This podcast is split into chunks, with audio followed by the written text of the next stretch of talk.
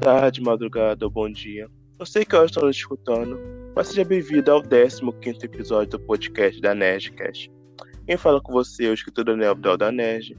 Estou aqui na cidade maravilhosa, bem do interior, na pé de Guaratiba, como sempre digo, no fim do mundo.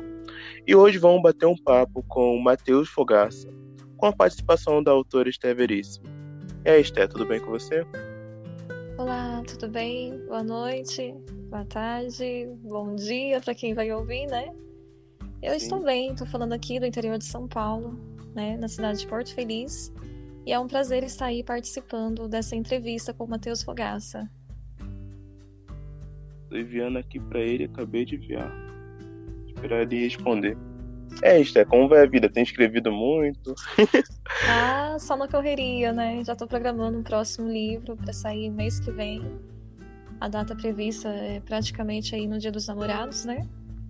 É um Eita. livro mais erótico, é um livro de poemas e vai ser muito bom. Tem escrito pra caramba, muitas gravações também na rádio, né? Poemas aí. Eu tenho, eu tenho ido muito na rádio.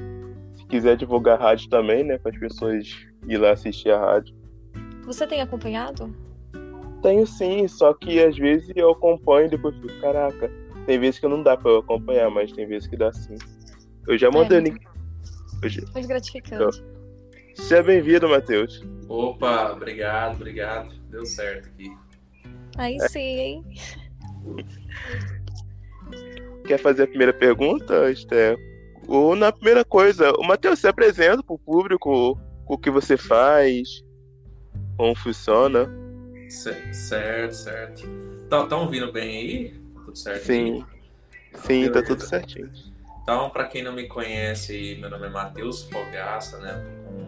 Tô com 25 anos aí. Sou mentor ativacional, sou escritor também, a Esther sabe. Tem alguns livros aí na conta aí.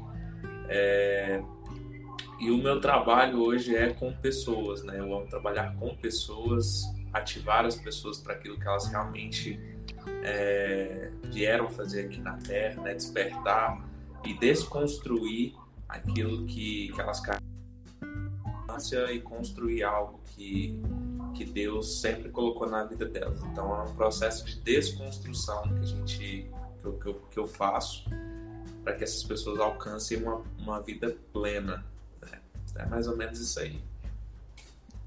Quer fazer a primeira pergunta, Esther? Então, é, falando sobre inteligência emocional, né? Que eu acho que é a praia dele, eu acho que é o assunto que ele mais abrange, né? Hum. Eu acho que seria bacana começar falando sobre inteligência emocional. É, resuma pra gente em uma palavra quem é Matheus Fogaça. Imagem e semelhança do Criador. É, acho que.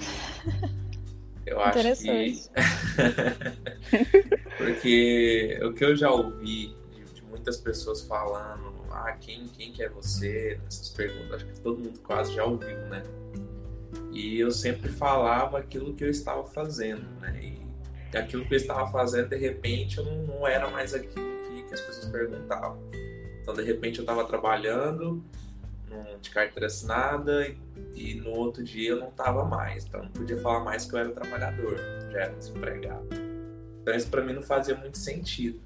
Então eu procurei buscar uma, uma resposta que realmente faça sentido e que por mais do, e independentemente do que aconteça na minha vida, eu eu sou aquilo e não, não tem mais para onde fugir. É aquilo e pronto. Interessante.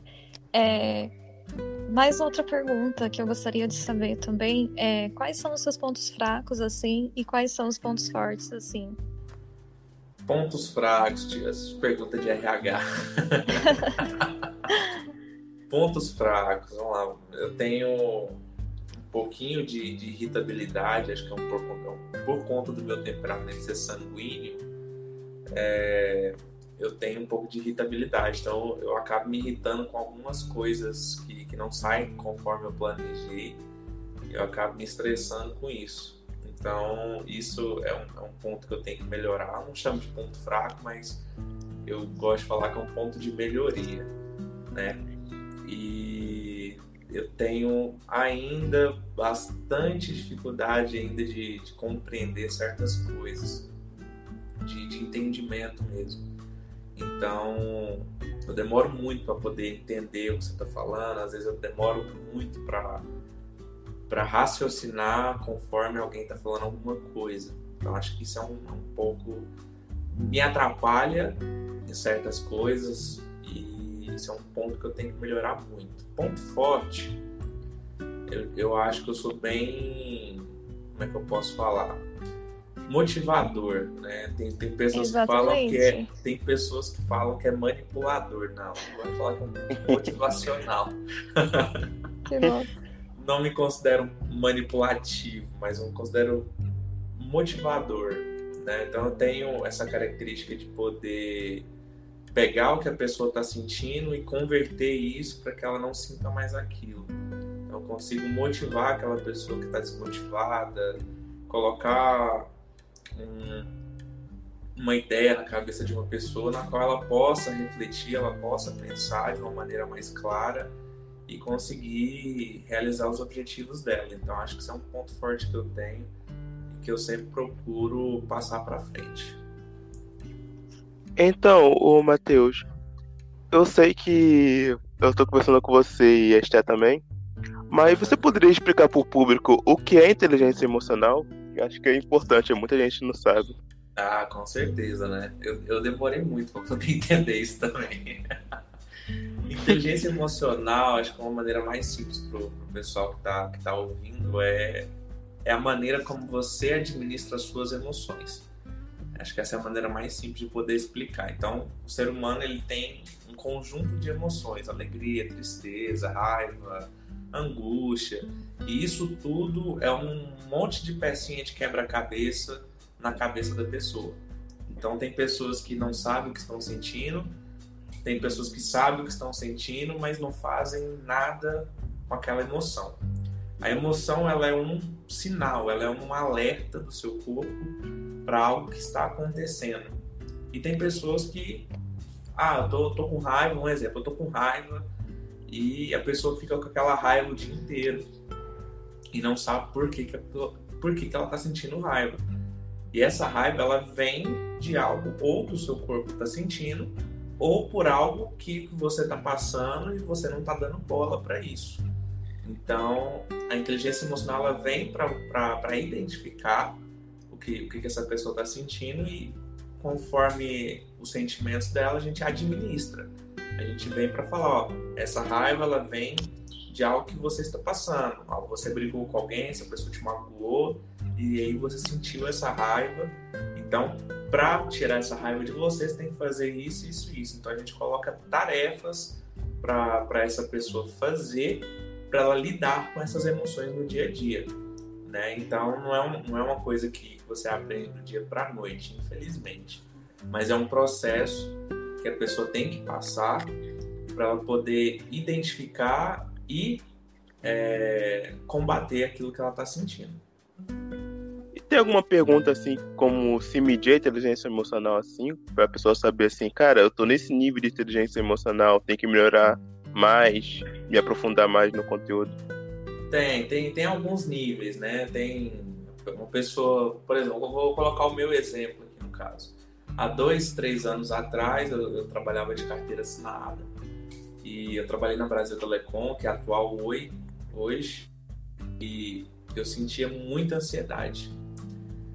Só que eu não sabia de onde que essa ansiedade estava vindo. Então eu tinha ansiedade, meu coração palpitava, eu tinha taquicardia, às vezes eu suava. Então tinha certas coisas que eu estava sentindo, mas eu não sabia lidar com aquilo. Só que eu fui levando e fui levando até que um dia é, eu estava namorando na época, minha namorada terminou comigo no meio do meu trabalho, e aí meu pico de ansiedade estourou. Acabei passando mal, eu quase desmaiei e tudo mais. Só que eu fiquei arrastando isso durante muito tempo. E aí que tá o grande perigo. Quando você deixa um certo sentimento, uma certa emoção tomar conta de você durante muito tempo, aquilo acarreta em vários sintomas e até é, prejudicial para a sua saúde. Né? Então, eu acabei indo com um psicólogo e tudo mais para poder entender aquilo que eu estava sentindo. Eu sabia que era ansiedade, mas eu não sabia o grau que aquilo estava. Estava num, tava num grau muito alto. E se você que está ouvindo aí tiver ansiedade ou sintoma de depressão, isso não é doença. Tá? Então, é para desmistificar é, que, que, a mídia sempre fala, que depressão e ansiedade é uma doença, que não tem como tratar é mentira. Isso não é doença, tem como tratar sim. E só basta você identificar e querer tratar isso, querer resolver isso.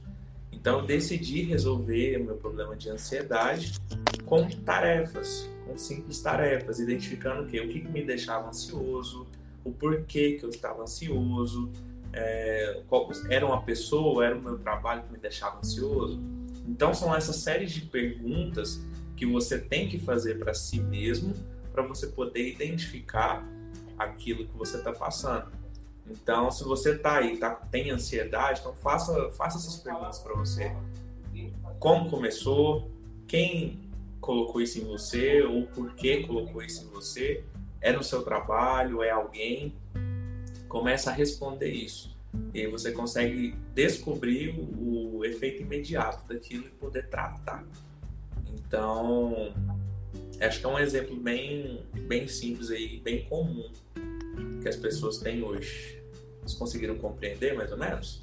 Sim, compreendi sim. Eu percebi também que está muito no nosso cotidiano, né? Sim. Sendo, sendo que esse problema de ansiedade, de depressão, é um problema que está acontecendo muito nessa geração agora atual, como na antiga também, né? Exatamente. Então, mas o, o grande problema é que as pessoas sabem que tem, né, mas elas não querem tratar.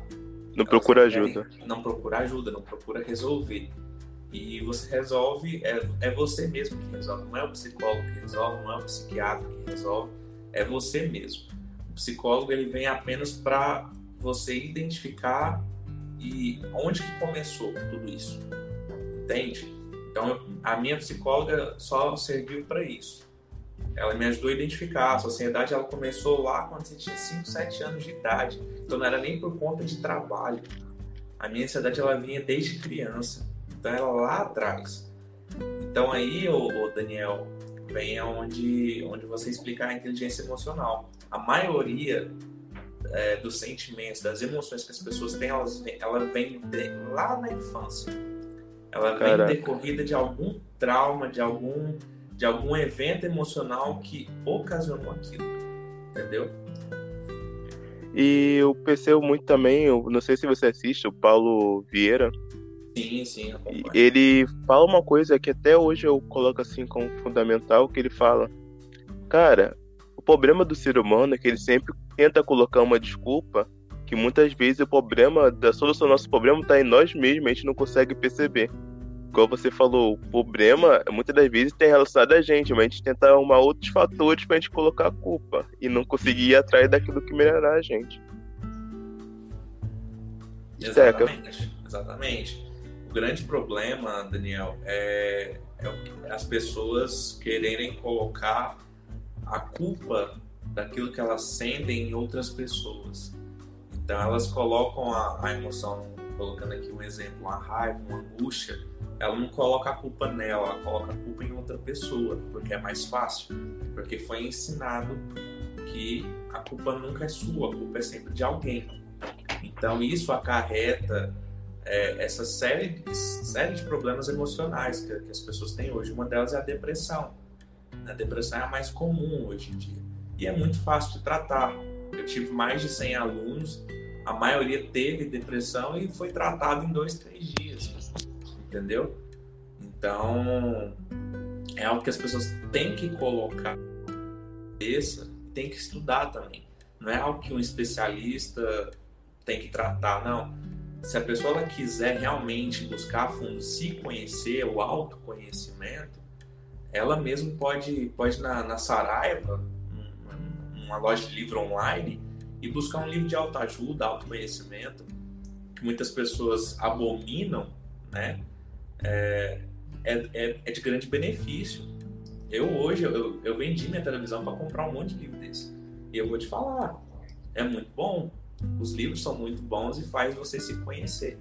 As pessoas não querem se conhecer. Então, é, é justo eu falar que eu conheço mais as pessoas do que elas mesmas. Entende? Entendo.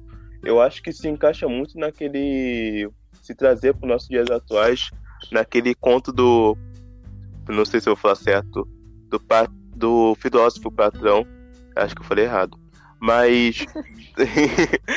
do. Quando. Da caverna em si. Mito da caverna, gente, Platão?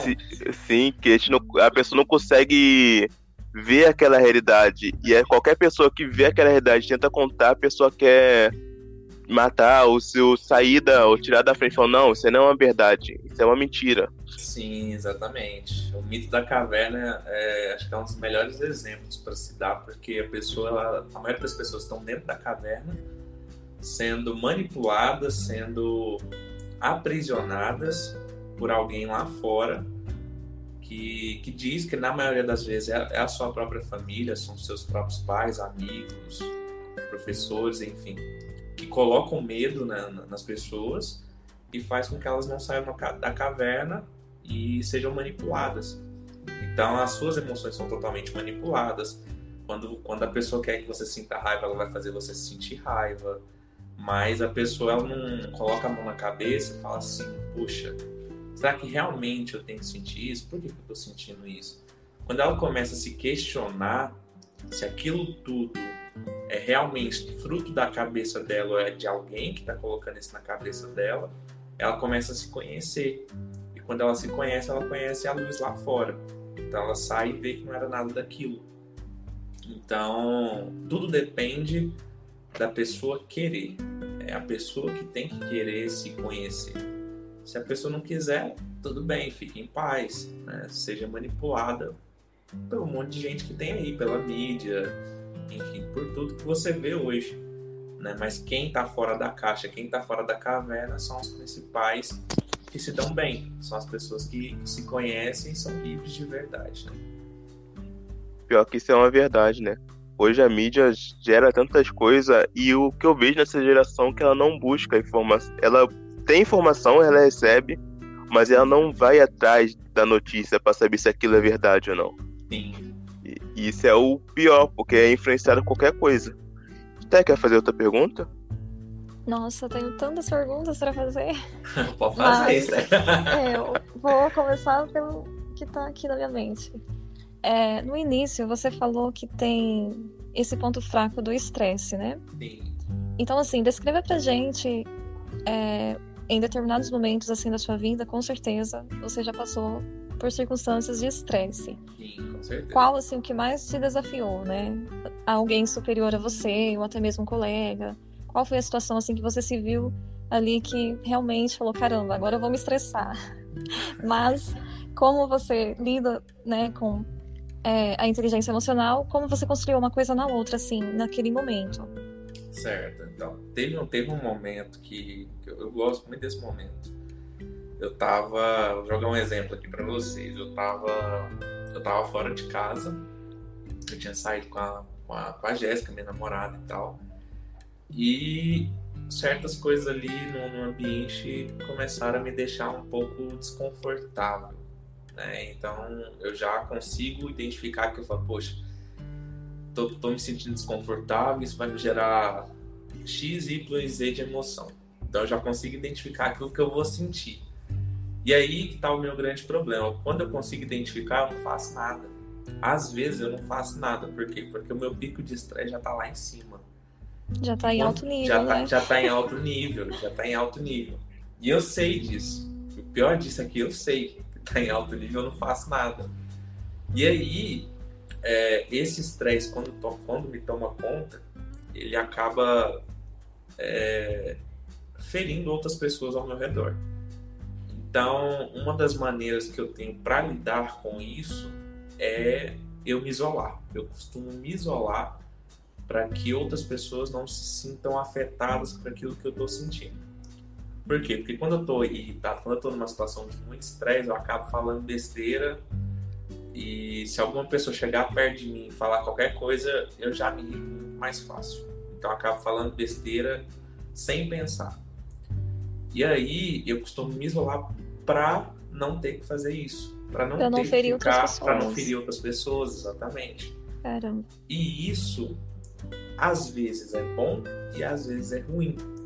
Porque se eu deixo o meu estresse tomar, às vezes toma conta do meu dia inteirinho, eu não faço nada, eu fico improdutivo durante o dia inteirinho por conta de um estresse, que eu simplesmente, porque eu simplesmente poderia ter feito assim, poxa, vale a pena ficar com esse estresse o dia inteiro? Eu perdi meu tempo, perdi minha produtividade, eu perdi um tempo de qualidade com minha namorada, poderia ter feito outras coisas e não fiz. Já tá, já tá de noite, eu perdi meu dia inteiro com isso. E aí, quando eu começo a me questionar por conta disso, é aí que o estresse vem baixando. Porque é quando eu consigo tomar conta e ter inteligência emocional para resolver a situação de uma vez.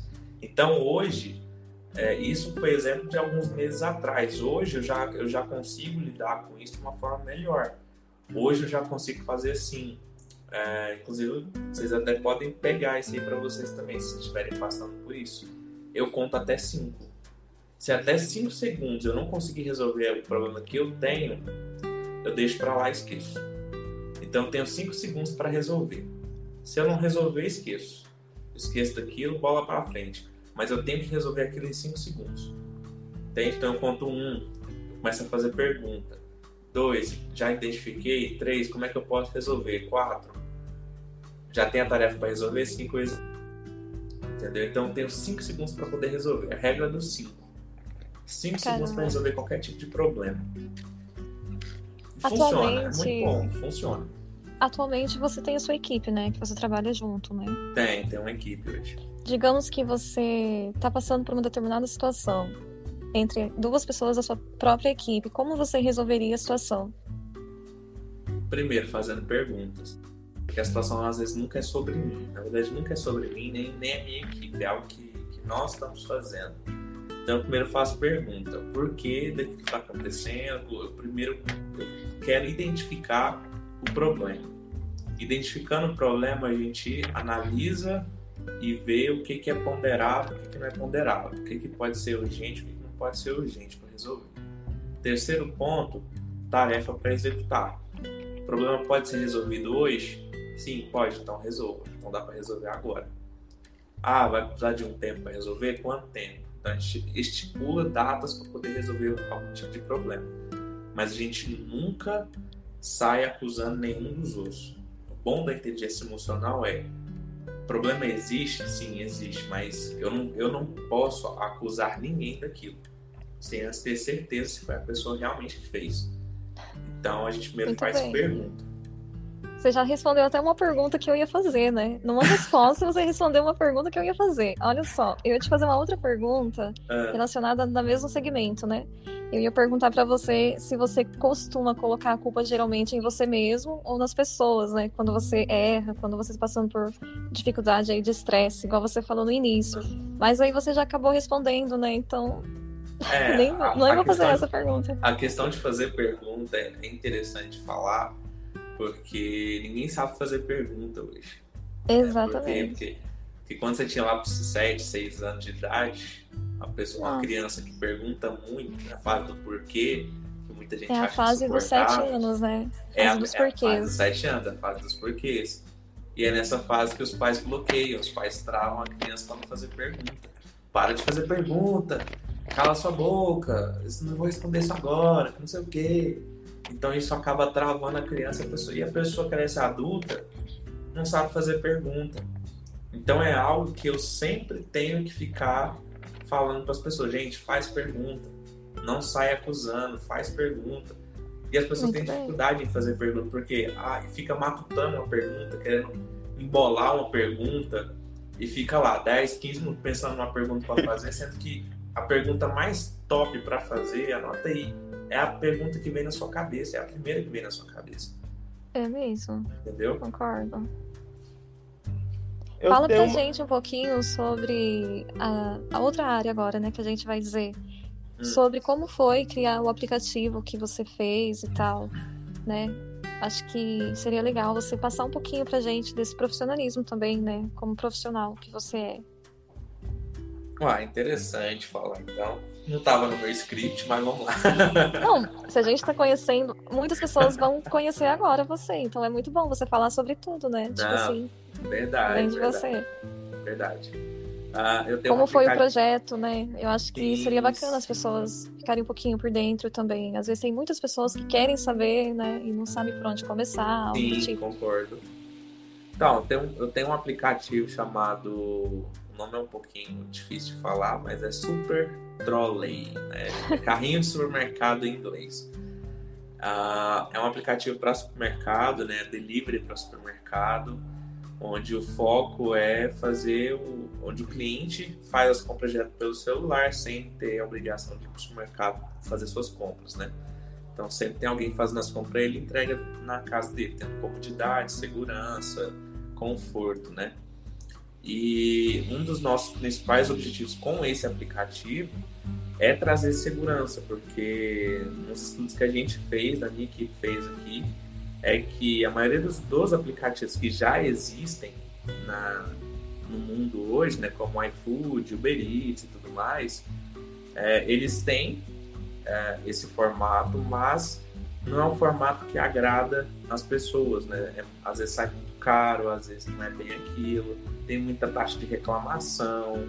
Então a gente acaba pegando esses pontos e acaba transformando num aplicativo que, que vai é, de acordo com aquilo que as pessoas querem, né? O grande erro das empresas hoje é não perguntar aquilo que os clientes querem. Elas simplesmente fazem um aplicativo e espera que aquilo seja é, seja bom para as pessoas, sem realmente perguntar se é aquilo mesmo que elas estão buscando. Então, um ponto que a gente tem aí de, de favoritismo é que é, tudo que a gente tem dentro do aplicativo é o que as pessoas querem, é o que, é as pessoas estão buscando. Então, o aplicativo hoje ele funciona aqui em Goiânia somente, a gente não tem previsão ainda para expandir, mas a gente crê que até o final do ano a gente consiga expandir pelo menos aí para São Paulo, interior de, Goi- de Goiás e tudo mais. E é um aplicativo, cara, é, é muito bom. Eu que já não gosto de supermercado, eu amo, né? Eu criei para mim, é uma coisa que E qual foi o seu pessoas... maior desafio, assim, ao criar o aplicativo? Você achou que ia ser muita dor de cabeça, mas insistiu, foi lá, persistiu? Na verdade, na verdade não. O aplicativo ele surgiu é, uma ideia minha e do meu sócio, né? A gente nunca gostou de fazer compra no supermercado e a gente falou, vamos fazer um aplicativo pra gente parar de fazer compra? Vamos. Resolve o problema do cliente, olha É, só. a gente resolveu o nosso, né? Não, mas sei que tem gente que se identifica A contigo, né? Tem gente que realmente não gosta de ir pro mercado, Exatamente. né? Mas a princípio foi, foi pra. Foi, pra mais um gente mesmo. Foi pra gente mesmo. E a gente viu que falou, pô, dá pra monetizar isso aí. E aí hoje a gente tem uma, tem uma empresa com isso aí. Mas, é, respondendo a sua pergunta aí, é, dificuldade sempre teve. A gente sempre teve dificuldade, a gente quase desistiu umas três, quatro vezes, a gente sofreu golpe, estelionato dentro do aplicativo. Não, foi, foi muita dor de cabeça. Caramba. Eu acho que Foi. todo negócio tem isso, né? a gente perdeu muito dinheiro com, com- com pessoas que, que a gente achava que, que a gente ia ficar bem com isso, mas acabou dando um golpe na gente, a gente quase abandonou todo o projeto e acho que foi Deus mesmo que, que pediu pra gente voltar com esse negócio, porque e hoje a gente tá com, com força total aí. Né? Já já estamos testando o aplicativo aí, já, já vai sair para nova Parabéns, versão parabéns pra equipe, pra é aí. vocês. Muito, muito bom. É, é, empreendedor é isso, né? A gente não pode desistir. É, se eu fosse desistir no início, quando eu comecei a escrever meus livros também, nem teria nenhum Você não teria, publicado, né? Não teria. Não teria, a exatamente. gente tem que ir pra cima mesmo. Mas parabéns aí pra você, pra equipe. Traz esse aplicativo O aplicativo Brasil. cresça, né? Hã? Traz esse aplicativo pro Brasil. Acho que esse aplicativo seria o aplicativo favorito daqueles maridos que não gostam de, de fazer compra com a esposa. Com certeza. Muito bom, muito bom. Mas Muito bom. é pra isso mesmo, cara. É pra- A gente espera prazo aí, não sei, não posso estipular uma data, um ano, não sei, mas a, a previsão é que a gente expanda pro Brasil inteiro, sim. Mas eu não, não sei ainda ao certo quando vai ser isso. Tá difícil até para expandir pro interior aqui por enquanto, né? A gente está fazendo alguns testes ainda, mas são testes que estão dando bons resultados já, então é mais para a gente poder acertar algumas coisas e poder expandir isso aí. Breve vai estar tá na loja de aplicativo de vocês aí. Eita. é uma pergunta que eu tinha antes da inteligência emocional. Qual a ah. importância da inteligência emocional para um líder? Desculpa, não entendi a pergunta. Qual a importância da inteligência emocional para um líder? É tudo. Né? Se um líder ele não tem inteligência emocional para lidar com ele mesmo, imagina liderar outras pessoas. Se ele não lidera nem as emoções dele, se ele não lidera aquilo que ele quer fazer para ele mesmo, ele não tem a mínima chance de liderar alguém. Né? Isso já começa. Tem, tem que ver dentro da casa dele também. Ele tem que fazer pergunta, é aquele negócio, tem que fazer pergunta. Tudo leva a fazer pergunta. Como é que é a relação dele? Se ele, se ele, se ele tem esposo, não tem? É, como é que é a relação com as emoções dele? O que, que ele sente? Qual é o ponto fraco dele? Então, se ele faz atividade física ou não faz. Então, são perguntas do dia a dia que a gente descobre, cara, esse cara não, não lidera nem aquilo que ele, que, ele, que ele faz no dia a dia. Ele não pode liderar alguém, não pode liderar uma equipe. Se é uma pessoa que estressa muito rápido, ele não pode liderar uma equipe. A equipe vai fazer ele estressar muito. Vai fazer ele estressar. Então, ele não tem como, ele não tem capacidade de decisão, ele não pode tomar decisão porque ele se sente pressionado e a pressão faz ele se estressar. Então, são série de, de coisas que tem que ser analisado dentro da vida dele para a gente poder falar assim, cara, dá para ele liderar, não dá para ele liderar. Então, tudo vai de resultado. O resultado dele é bom, sim ou não? Então, depende, né? Depende de cada pessoa, né? Depende de cada pessoa. E uma coisa que eu queria perguntar, o network é importante para construir uma carreira? Extremamente importante. Extremamente. Até um tempo atrás eu achava que não. Mas, tendo em vista o que eu tenho hoje, ao que eu conquistei hoje, foi tudo através de networking. Então, hoje, se eu tenho acesso a determinadas pessoas, é por conta de networking. Um exemplo que eu, que eu dou na minha vida é: eu fiz um curso, uma imersão de 5 mil reais paguei 5 mil reais para fazer uma imersão e nessa imersão conheci pessoas. Falei, putz, tento com acesso a pessoas aqui, mas eu paguei para estar tá aqui dentro, então tem acesso essas pessoas. Então eu vou praticar esse network que o povo fala. Pratiquei. O que, que, que aconteceu no final? Eu saí com um monte de contato e aí eu falei para mim mesmo, eu não vou pagar para eu não vou pagar nenhum para comprar nenhum curso a mais. Não vou gastar dinheiro mais com curso, com, com negócio nenhum. E aí eu conheci um, um, um, amigo meu, hoje é amigo meu, ele mora, mora no Nordeste, acho que é Pernambuco, eu acho. E aí, é, esse meu amigo, ele me entrega cursos extremamente de graça. Então, se eu tenho acesso hoje a cursos que que vale 5, 10 mil reais, eu tenho acesso de graça. Tudo através de um network. Então, o network ele vem de confiança. Ele não é simplesmente você fazer amizade é, com a pessoa e ter acesso ao que a pessoa tem, mas é um, é um acesso de relacionamento onde eu tenho as minhas as minhas prioridades, eu tenho os meus objetivos e eu quero o que a pessoa tem. Então, um pouco de, de oportunismo também. Você tem uma oportunidade ali, você vai lá e aproveita. Então, é uma troca. Network é uma troca. Se você não tem é, motivos para se relacionar com aquela pessoa, não tem motivo nenhum de você fazer networking com ela. Você faz network para obter aquilo que você quer, de forma implícita. Né? Ninguém vai sair falando assim, ah, eu vou me conectar com essa pessoa porque Vou me conectar com a Esther, porque a Esther ela conhece um monte de, de artista famoso que, que tá no Instagram fato, dela lá. Né? Não é mentira. Não é né? mentira. Conhece um monte de artista famoso, eu vou me conectar com a Esther para me conectar com os Zambus que isso. Né? Ela tem contato com o Bruno Marrone, né? faz, faz Olha o grau, gente. Com Luan Santana. Luan Santana, né? Faz aí para no meio muito de gente e falei, pô, essa é uma pessoa que dá para me conectar, porque ela vai me conectar com esses caras. Então eu vou usar a Esté para chegar no, no João Bosco e Vinícius. O network ele é para isso, né? Mas ele é um, um, relacionamento. Se você não criar um relacionamento com uma pessoa, você, você não vai ter acesso nenhum.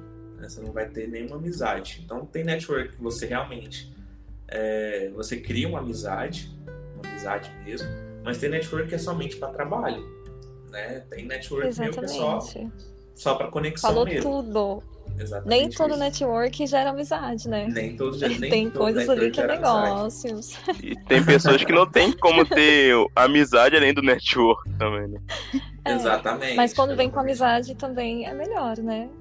É, melhor. é, se você criar uma amizade, melhor, né? Porque quanto mais você se relaciona, eu digo que o network ele é um ele é, é um início de namoro, é a fase quando você conhece uma pessoa e você tá lá perguntando o que ela gosta e tal. Então você tá ali, tá cortejando a pessoa.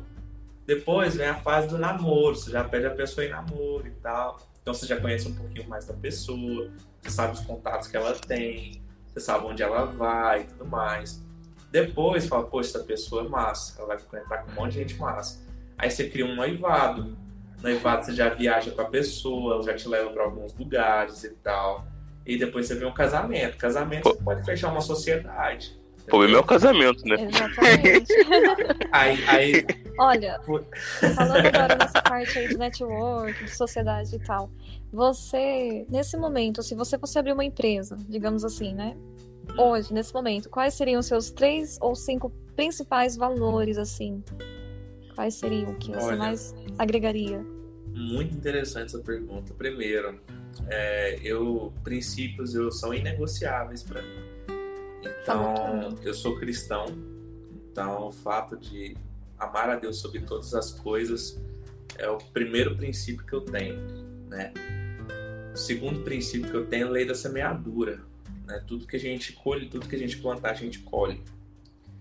Então, eu olho muito os resultados que a pessoa tem. Eu olho muito a vida que a pessoa tem, os resultados que a pessoa tem se isso está dentro dos princípios que eu tenho, né? Que é o primeiro princípio ser cristão, acreditar em Deus.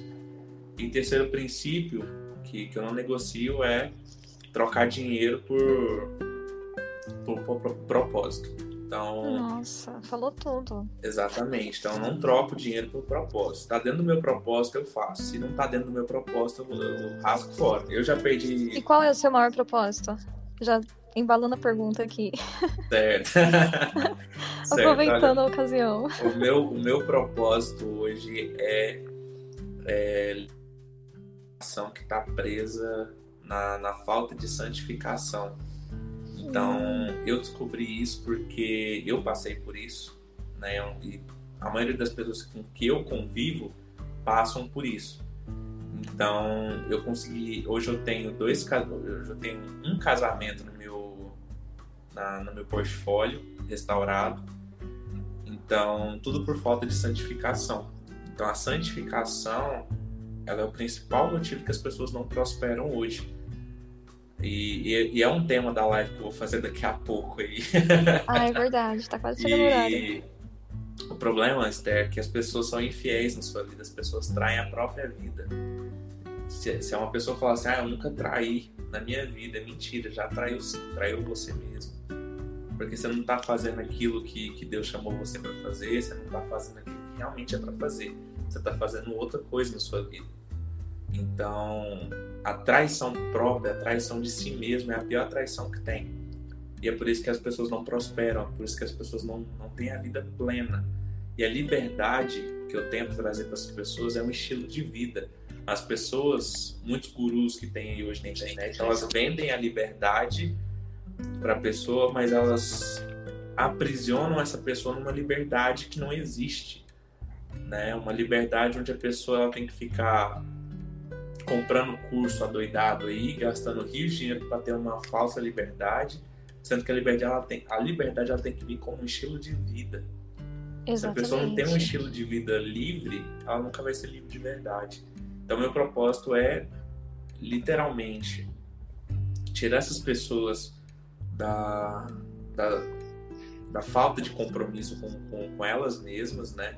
A santificação, a, obedecer princípios bíblicos e tudo mais, para que elas tenham um estilo de vida livre. Né? Jesus fala que, que eles, eles, ele nos chamou para ser livres. Então, essa, essa liberdade ela tem que vir como estilo de vida. Jesus tinha esse estilo de, de vida. Então é isso que eu tenho que trazer para as pessoas, esse é o meu propósito. Uau, Caraca. muito bem. Eu tenho oh, Ele é excepcional. Tenho... Falando para você, Daniel, o Matheus é excepcional. É por isso que eu conecto bastante com ele. Uma, uma coisa que eu percebi conversando com ele. Você tem uma inspiração assim no Pablo Massal? Ele tem. Porque não, sua voz. Não, não, não sei, tem. no início ele tinha, não sei agora. Não, não tem. Não, porque sua voz é igualzinha, cara. O jeito dele falar. Nossa, eu achei que ele falava toda vez. Ele é excepcional. tô brincando, eu não tô falando assim, ah. assim, mas o, tipo, a forma de falar assim, às vezes eu fico assim, falei, caraca, igualzinho, cara. Ah, o Matheus, é ele fala bem, ele se expressa bem, ele é excepcional. Como eu falei pra você, Daniel, no início. Ele é, ele é oh, isso não, que você tá vendo. Vou, eu vou explicar, vou explicar bem isso aí, pra deixar claro aí. Não sou. Não tenho admiração por ele, não tenho admiração por ninguém a não ser por Cristo. Eu não sigo ninguém a não ser Cristo. Então, hoje, é, eu, não, eu sigo eles nas redes sociais mas não acompanho mais nada dele. Eu não sei o que ele está fazendo, não sei os conteúdos que ele está postando hoje, enfim, eu só vejo o que ele está postando para estudo, a fins de estudo. Estudo porque eu tenho uma empresa com, com marketing digital, eu tenho empresas com isso, então eu acabo vendo o que ele está fazendo para a gente poder ver o que, que é positivo e o que, que é negativo para a gente poder fazer também. Então, tem que estudar o público, né? Inclusive, você fez o método dele, né? Ou não? Fiz, fiz, fiz o IP 111 aqui em Goiânia. Esse, esse curso que foi o valor que você falou no início? Na época, sim. Na época foi sim. Caramba. Atualmente deve estar bem mais caro, né? Acho que ele subiu o valor, né? Sinceramente, não sei. é, não realmente sei. deixou de acompanhar, né? Mas só para deixar claro aí, não... É, eu já, já apareci muito com ele, sim. Acho que é, a minha voz de falar mesmo é essa. E só que, enfim, se tem alguma semelhança, bom demais da conta. ah, assim, é bom, mas não é ruim, não. É, é quem achar é ruim, problema. Sábio, né, no que quem diz. achar ruim, quem estiver criticando, o problema é de vocês, então. Não tem nada a ver com isso. bom cuidar da tua vida. é, isso aí. É, você falou muito sobre público em relação ao seu aplicativo e até mesmo de outros assuntos. Como definir o público que a pessoa tem que atingir, que ela, que ela tem o um chamado para atingir? O, eu, eu gosto de falar, tem, tem, algum, tem alguns passo a passo para definir o público certo, mas eu gosto de falar que o público é ela mesma. Se você não compra seu próprio produto, quem é que vai comprar? Verdade. Então, Esther, se você escreve um livro, na hora que você lê o livro, você fala assim, cara, eu compraria esse livro ou eu não compraria esse livro? Então, o público é você mesmo. Se você Exatamente. compra, alguém, alguém vai comprar. Se você não compra, fala assim, cara, eu não compraria esse negócio que eu estou vendendo, então esquece a furada. Algo não está certo. Então, eu gosto de definir público assim. Eu, se eu tenho um produto, eu falo, cara, eu compraria esse produto, então eu posso vender. Mas você tem algumas estratégias aí para poder usar para definir um público, é fazendo pergunta. O que, que seu público gosta? Seu público é, é homem ou mulher, casado, tem filhos, estuda, trabalha, qual que é o salário, ah, qual que é a idade, enfim. Você faz uma série de perguntas para definir um tipo de público. Então, tem, tem algumas estratégias aí para usar. Interessante. É isso, é. Quer fazer outra pergunta? Eu queria falar para ele sobre os livros dele, né? Acho que a gente não abordou isso ainda. Só para fechar aqui, para ele falar um tá. pouquinho tá. qual, qual foi assim o momento que você despertou e falou: "Não, eu preciso escrever um livro, é o que eu quero". Qual foi assim a motivação para você escrever os seus primeiros livros, assim? Massa, massa. Ah, eu sempre fui escritor. Acho que desde, desde 2014 eu, eu escrevo. Então, sempre, sempre, gostei de escrever. Escrevia poema, poesia. Como, foi quando eu comecei, hein? É. Eu escrevia poema e poesia eu também. Eu comecei bem antes, mas ok, Comecei né? nessa época aí. Então, hoje, hoje no meu portfólio eu tenho 335 335 poesias escritas por mim. Podemos falar sobre poesia. Olha que lindo, que legal. Eu, escritas e datadas, são 335 hoje. Já comecei meu network aqui, hein? É, dá uma série de três livros aí. Esses poemas aí tem que sair, né? Livros. Mas eu deixei de lado porque é uma coisa que está fora do meu propósito é uma coisa que eu queria, mas é uma coisa que Deus não me pediu para fazer. Então eu deixei de segundo canto, eu não abandonei aquilo segundo que eu escrevi. plano, no caso. Mas eu coloquei em segundo plano porque realmente não é algo que está dentro do meu propósito agora. Então eu decidi focar na, na minha vida mesmo. Meu primeiro livro a ser escrito mesmo foi uma série de lives que eu fiz, a Esther até acompanhou, falei sobre bloqueios emocionais. Sim, foi e aquilo virou um né? livro. Também. Aquilo lá virou um livro. Não escrevi, eu só pedi para alguém, como é que fala? Transcrever. Transcrever todas as minhas lives e transformei num livro. Hoje, por falta de, de, de recurso mesmo financeiro, não pude terminar o processo. Então ainda está faltando a parte burocrática ainda para terminar, para fazer as impressões. Mas, Mas isso é, é o de menos também, né? Não, é o de menos, o importante é é que você fez, né? Tipo... Não, o livro já está escrito, já está feito, tenho mais três livros escritos aí também, todos Uau. em fase de terno de processo mesmo. Mas é aquele negócio, eu perguntei para Deus, falei, ah, Deus, por que, que, por que eu não lancei nenhum livro ainda? Ele simplesmente falou assim, ainda não é o momento. Seus livros estão escritos e ainda não é o momento de você lançar. Quando for o momento, vai ser o momento. Então fique em paz. Então, beleza, eu... então. Eu tenho isso também de escrever livros assim. E vamos dizer assim, o foco principal meu é a fantasia, escrever fantasia e poesia. Mas, mas tem um livro assim que eu, sei lá, tava sentado na sala, ouvindo Paulo Vieira e de repente. Não, não sei se também se você conhece Paulo, Thiago Grum, Grumet. Brunet. Thiago Brunet, conheço, conheço. Tipo, eu tava assistindo ele, aí de repente veio na minha mente porque eu tava escrevendo um livro de fantasia e de repente vem algumas coisas assim que eu fico, caraca, que loucura é essa? acho que, acho que normal, todo escritor... normal de quem escreve. Acho que todo escritor, tem isso. Né? Todo escritor tem. Aí eu parei assim, eu, eu tava construindo um personagem que ele é praticamente um filósofo dentro do, do universo de fantasia. Uhum. E ele, além disso, ele é um cientista. Aí veio assim na minha mente. Por que você não escreve o livro As 12 Artes de Acreditar em Si? Uau. Aí eu fiquei, what? Aí eu falei, que isso? Que, que isso tá vindo na minha mente? Eu falei, caraca, tô ouvindo, tô ouvindo uma pregação do cara que o Thiago Brunet ele prega. Eu fiquei, caraca, ele tá pregando sobre isso, sobre a sua identidade. Eu fiquei, caraca, mano. Aí veio assim, eu vou te dar todos os, todos os pontos, você vai fazer esse livro. Eu fiquei, Putz. caramba. Aí eu falei, mas você vai terminar o seu livro, porque o seu livro, esse, esse livro vai surgir através do personagem do seu livro. Porque eu fiquei, caraca, eu fiquei assim, que coisa maluca. Como vai surgir através de um personagem de fantasia? Eu falei, caraca, que loucura. É, eu fiquei, normal. eu fiquei, que isso? Aí ele falou assim, eu vou te dar esse livro. Eu senti como se fosse Deus falando comigo, eu vou te dar esse livro para você salvar uma grande parte da geração que tá sofrendo com depressão. Eu fiquei, caraca. Porque eu tinha, eu tenho, na realidade, vários amigos que sofrem muito com depressão. E no dia tá pregando sobre a sua identidade e vê, e vê assim, como se Deus falasse para mim, cara, por que você tá falando isso? Faz esse livro. Mostrar esse livro, 12 por querer acreditar em, em, si. E o Thiago Brunet no dia tava falando do livro dele, que Deus falou para ele, você faz esse livro aqui que você vai ter. E eu vou arrumar tudo para você.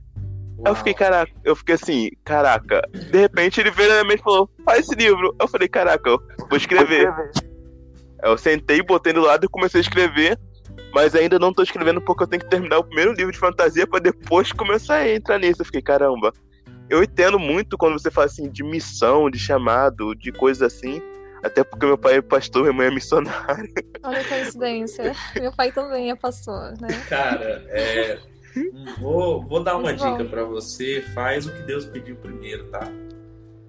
Faz o que Deus pediu primeiro. Escreve o livro logo, independentemente se você tem o outro na frente, esquece o outro e faz aquilo que ele pediu para fazer.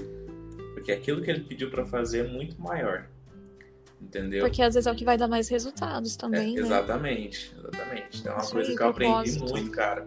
E é, e é uma coisa que eu prego, é a questão da obediência. Na época de Moisés, não sei se vocês conhecem a história de Moisés, no deserto lá, no Mar Vermelho e tudo mais. E Moisés, quando saiu do deserto com o povo de Israel, o povo de Israel reclamou durante 40 anos no deserto, desobedecendo a Deus durante 40 anos, sendo que era possível sim chegar a Canaã em 40 dias, se eles obedecessem realmente aquilo que Deus pediu para eles fazerem. Mas como eles não obedeceram, foram 40 anos. Então o processo de, de desobediência, ele vem lá de trás. Então é normal a gente querer falar assim, cara, nossa, Deus, Deus me deu um projeto, só que não tem como começar agora. Então acho que eu vou fazer o que está mais próximo a mim primeiro, que aí quando chegar lá na frente eu faço aquilo que ele me pediu para fazer. Só que você nunca vai conseguir fazer é, o que você está pretendendo fazer se você não obedecer. Então, desobediência ela leva à morte, à morte espiritual, à morte financeira, enfim. Não, não desobedeça. Comece a obedecer a voz. Se você escutou realmente faz o livro, cara, faz. Entendeu? Faz porque tem algo muito maior te chamando e só, só deixa de segundo canto o primeiro livro. Entendeu? Não, o, o negócio é que o primeiro livro ele fala sobre o personagem que ele praticamente constrói o livro que, que deu. Falou, você vou trazer através dessa fantasia para alcançar. Vamos dizer assim, esse personagem ele praticamente ele vai uma linha genealógica que, você, que ele traz várias outras filosofias, tipo filosofia de vida e várias outras coisas. E nesse ponto que Deus falou, cara, faz o livro relacionado a esse personagem, mas você faz primeiro o personagem por quê? Eu não, na época eu não sabia, mas eu, depois eu pensei, que público escuta livro de fantasia, vamos dizer assim? É o público jovem.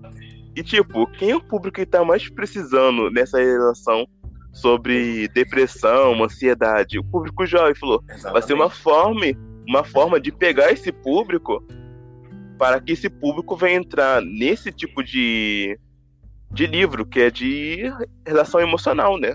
Seria mais ou menos de conhecer a si mesmo. Você pretende terminar esse livro quando? Tem alguma data já? O de fantasia eu vou terminar em agosto, eu vou começar em agosto a fazer o outro. Massa, massa. Então é isso aí, mano. Faz, faz, porque eu vou te falar, eu compro. Compro o livro pra te ajudar ainda. E perguntar uma coisa. Ah. Como você. O, que uma pergunta assim que veio aqui, acho que é de Deus.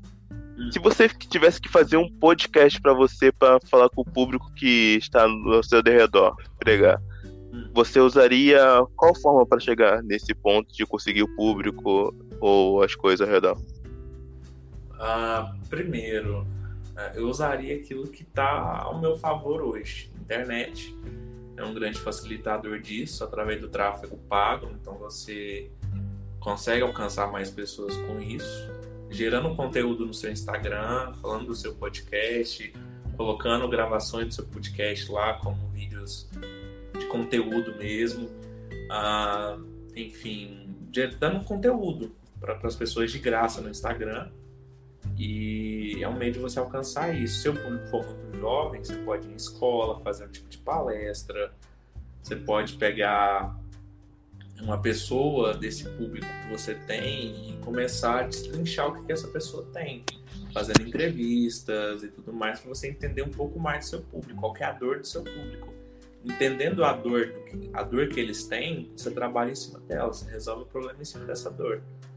Então, mas eu, eu eu, eu faço hoje, eu, eu pretendo fazer um canal de podcast ainda para mim, mas é desse jeito, através de conteúdo no Instagram, é uma fonte de ah, de principal, tem mais de 2 bilhões de pessoas usando Instagram hoje, então é muito mais fácil você alcançar essas pessoas é, através dessa rede social. Entendi. É, Steph, acho que vamos para a última pergunta, porque ele tem um compromisso, né? É, Nossa, mas já? ah, então, deixa eu ver. A última pergunta, assim mesmo, que eu queria saber é. Durante esse trajeto todo da sua vida, né? Você passou por momentos difíceis, mas passou por momentos também vitoriosos, né? Digamos assim. Quais foram, assim, as suas melhores conquistas, assim, que você celebrou durante esse projeto todo? Ah, eu acho que eu posso. Tipo, uma das melhores conquistas que, que eu tenho hoje é ter, ter entendido o que realmente eu vim fazer aqui. É ter, é ter entendido o meu propósito.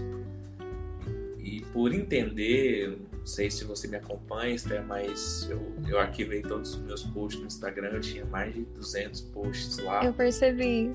Eu apaguei eu tudo por isso. Você. Ah, é, eu apaguei tudo por isso. Porque até então eu estava num, num, propósito bem genérico, bem. não estava muito específico né, realmente daquilo que eu queria fazer. E aí eu tive uma revelação de Deus e Deus falou comigo. Então, olha, eu quero que você fale sobre isso, isso, isso e isso. E você vai fazer assim assim. Então foi aí que eu falei, putz, então eu preciso. Ele falou, arquiva tudo que você tem na sua rede social e quando for hora de voltar, eu te aviso na hora de voltar, mas você vai apagar tudo. E eu apaguei tudo e obedeci. Então acho que a maior conquista que eu tenho hoje, acho que não vou ter outra maior do que essa, é poder entender realmente o que eu vim fazer aqui. É poder entender o que Deus quer de mim aqui. O resto, é, primeiro, primeiro você busca o reino e a justiça e as demais coisas serão acrescentadas. Então eu busquei primeiro isso, então o resto que vim vai ser acrescentado é lucro. Uau, muito bem. Parabéns. Sempre colocando Deus, né, na frente, versículo sempre. bíblico. É isso aí. Eu sempre escuto sobre a Brasil Telecom. Como foi trabalhar nessa empresa? Porque, caraca, essa empresa faz acontecer várias pessoas que estão em alta hoje em dia falam, caraca, eu quero trabalhar nessa empresa também. Cara, Ó, assim. Cara, foi, foi muito, total. foi muito bom trabalhar lá. Não, não achei ruim, não. O problema é você ficar lá a vida inteira. Entendeu? O problema das pessoas é querer ficar na empresa o tempo inteiro. Não digo só Brasil Telecom, não, mas pode ser qualquer tipo de empresa. É, eu trabalhei lá durante dois anos, como call center na área de cancelamento. Então você pode imaginar aí o povo estressado, com raiva ligando lá para cancelar plano e eu querendo e eu tendo que reter essa pessoa para não cancelar o produto. Porque, porque senão quem lasca é eu. É eu que perco dinheiro. Então, foi ali que eu, que eu, que eu, que eu obtive estresse, ansiedade, depressão, foi tudo lá. Mas, por pontos positivos, eu, eu aprendi a lidar com pessoas ali dentro então eu convivi com, com diferentes tipos de pessoas, diferentes tipos de crença. Então hoje eu consigo entender por que essas pessoas estão lá, por que, que essas pessoas aceitam o trabalho que é, que é feito lá. E eu entendo o, as emoções dessas pessoas lá. Eu entendo a inteligência que elas têm lá. Porque para trabalhar no call center, cara, você tem que ter inteligência emocional. Se você não estiver preparado para isso, desculpa, mas você não, você não dura lá um mês. Não dura, não dura, porque é, é, pressão de todos os lados. Então você tem gente atendendo do seu lado, atrás, na frente, tem o supervisor gritando para não cancelar, você tem o gerente gritando com o supervisor, você tem o, o diretor da área gritando com o supervisor, o supervisor gritando com o gerente, gerente gritando com, com o atendente e cliente gritando no seu ouvido e ligação caindo atrás da outra e você tem que ser bem pleno, feliz e alegre para atender o cliente. Então... Acho que então- foi. Eu acho que o local é que Deus nos... o local que Deus nos coloca muitas das vezes é um passo para a gente conseguir a nossa missão, né? Exatamente. Acho que foi um, um meio de você seguir o seu chamado. Exatamente. Então, aí foi ali que eu descobri a liberdade. Então, sempre preguei sobre liberdade. Só que eu nunca entendi o porquê de liberdade. Por que, que eu tinha que fazer as pessoas serem livres? Porque ele me libertou de uma coisa, porque ele me fez livre daquilo lá. E essa liberdade, ela tem que vir de todas as áreas. Eu fui livre profissional, eu fui livre emocionalmente e eu fui livre espiritualmente, porque eu, eu encontrei Deus em primeiro lugar, Deus me fez uma nova criatura, então eu tive, eu tive inteligência emocional e dessa inteligência emocional eu consigo ter sucesso, liberdade em todas as áreas. Então é, é uma escada. Entendi. Então acho que é melhor a gente terminar por aqui. A gente vai ter uma próxima vez para conversar mais. Porque você tem um compromisso, eu não quero interferir muito. ah, e... daqui a pouco, mas. é sempre bom. E a gente vai ter uma próxima vez, sempre vai ter uma ah, próxima vez. Pô, adorei bater papo com vocês aqui, adorei mesmo, muito massa. A gente nem percebe a hora passando. Não, nem vi, eu tô só conversando aqui de boa. então, eu vou. Pessoal que tá escutando o podcast, é, vamos chegar aqui ao final. Se o Matheus quiser divulgar a rede social dele para as pessoas entrar em contato Pô, com ele. Claro, é claro. Claro, e para quem, pessoal aí, quero agradecer a todos que escutaram aí. E, gente, vocês não me seguem. É, eu vou falar a verdade mesmo, não me segue, porque se você me seguir é perigoso você ter um estilo de, li um estilo de vida livre. Né? Eu acho que isso pode ser bem pesado para vocês. Então, se você quer ser livre, me segue aí. É arroba Mateus com H, tem um Hzinho aí. R Fogaca, F-O-G-A-C-A, Matheus R Fogaca. Esse é meu Instagram. Lá tem acesso a todas as redes sociais lá, beleza? Gente, beleza. obrigado aí. Adorei bater papo com vocês aí. Eu que agradeço. Sem você não existiria podcast. Muito massa. e é isso, pessoal, por essa, esse podcast de hoje com o Matheus Fogaça. Obrigado porque vocês ficaram até aqui. E até a próxima. Isso aí. Acho que valeu. fomos embora. Fui. Valeu, Daniel. Valeu, Esther. Obrigadão aí. Tchau Tamo a todos. De nada. Tchau. Fui.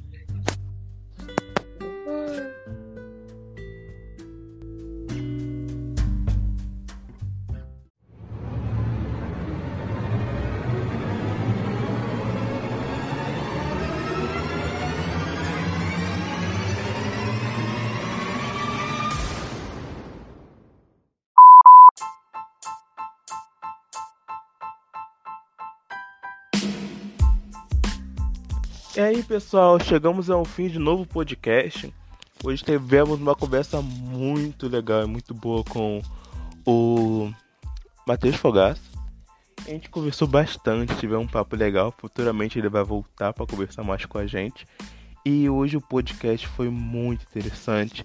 Abordamos vários temas, desde inteligência emocional, religião e entre outras coisas. Bem, o foco no principal não foi a religião, hein? Mas foi uma conversa bem legal porque entre propósito, chamada e vai ser outros dias vamos poder conversar sobre outras coisas. Vai ser incrível também. E foi isso por hoje, pessoal. Obrigado por ficar até aqui e até a próxima. Fui!